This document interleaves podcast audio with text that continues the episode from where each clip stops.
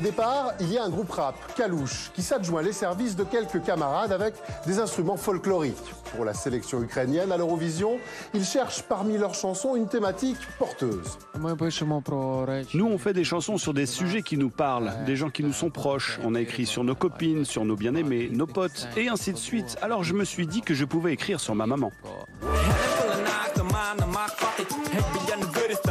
C'est la naissance de Stefania, deuxième du concours ukrainien, finalement repêché et choisi pour être le tube qui représente le pays.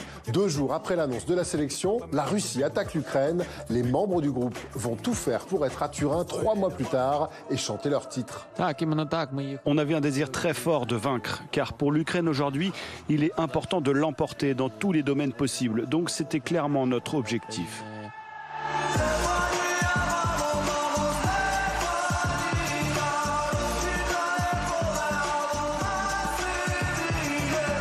Sur place, ils répondent à des dizaines d'interviews, remportent les demi-finales, puis la grande finale avec un vote écrasant de la part du public.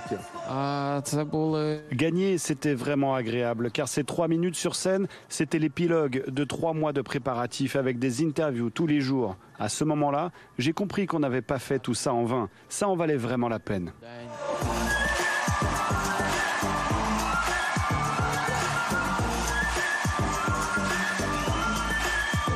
La chanson est devenue un hymne pour toutes les mamans d'Ukraine séparées de leurs enfants par le conflit. Et aussi une sorte d'hymne européen anti-guerre qui a résonné dans une quarantaine de pays. C'est vrai que la musique a une force incroyable. Quand on écoute un titre en boucle pendant des semaines, des mois, on se remplit de l'énergie, du message de cette chanson. Ça influe sur notre état d'esprit. Je crois énormément en la force de la musique.